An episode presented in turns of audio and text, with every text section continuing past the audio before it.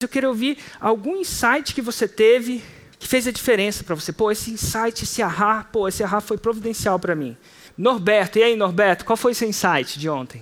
Sua sacada? Foi a questão de eu me planejar e não levar o, o lançamento como algo que para dar certo, mas sim me comprometer com isso, entender que é um negócio, que eu preciso me planejar.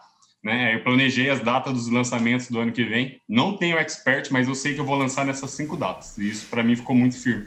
Ficou e muito Norberto, forte presente para mim. Eu não consigo frisar isso de uma maneira tão forte. O quanto isso faz a diferença.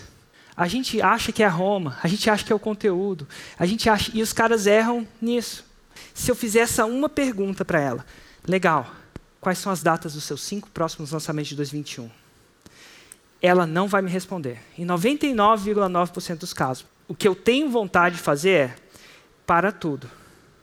Agora, para de assistir essa live, para de assistir esse evento e vai escrever essas datas, porque é o que você tem que fazer agora. Mas o faixa branca ele sempre acha que é uma coisa muito mais complexa do que é, né?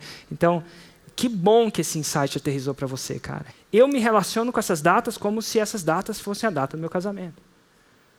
Porque elas são a data da mudança da minha vida. Você está entendendo que a vida muda em lançamentos, em ciclos. Cada um desses ciclos faz a diferença. Tipo, a gente não casa para ver se no primeiro mês dá certo. Você entende que a gente não casa para ver se no primeiro mês dá certo? Você namora para ver se no primeiro mês dá certo. Mas quando você casa, você casa. Você não casa para na primeira briga desquitar. É, eventualmente você pode até divorciar, nada de errado com isso, mas não é na primeira briga. Você está entendendo? Você está no longo prazo quando você vê no casamento. Você quer construir alguma coisa maior.